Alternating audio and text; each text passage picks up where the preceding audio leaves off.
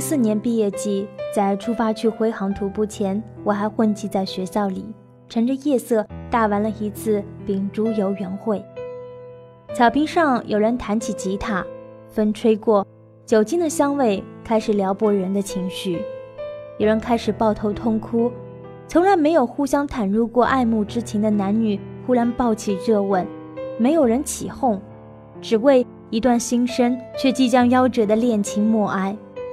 后来，同学们手拉手唱毕业歌，自发地走向神秘莫测的东区女生宿舍。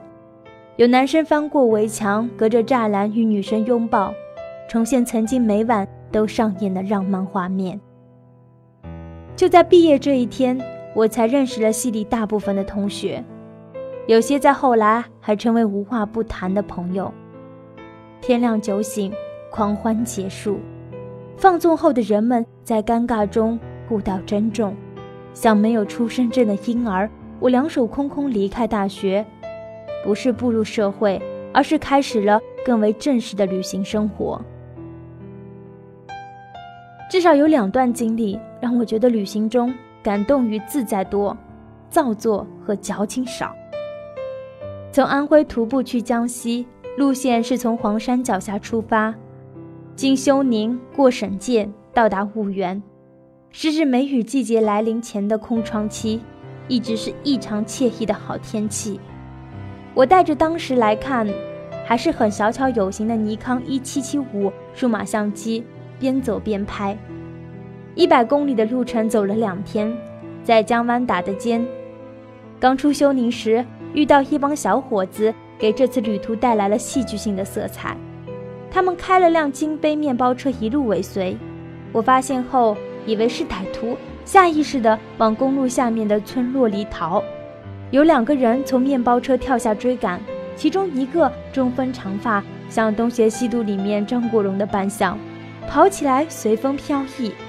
他们边跑边隔空对话，原来是一场误会。这些人是高中同学，刚刚结束聚餐，要各奔东西谋生路。看到我带着相机，想留影纪念，我拍了照，后来用邮件发给了他们。那辆车的牌号是皖 J 零五五九五，不知道还有缘再见不？就这样，一件平凡的事情，因为旅行中的机缘巧合而让我感动。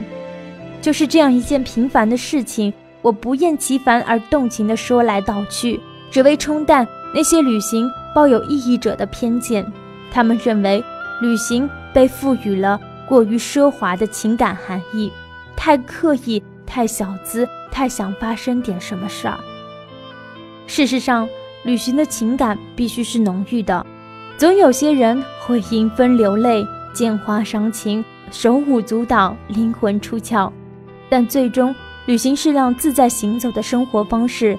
相比于戴着伪装面具的都市分帖人，旅行者表现出的滥情更为纯真，也更为原生。另一件事情则是有关国际青年旅社的。十年前，国内挂着蓝三角小杉树 logo 的青旅总共只有四十多家。自从在上海首次体验后，我就有住遍国内青旅的打算。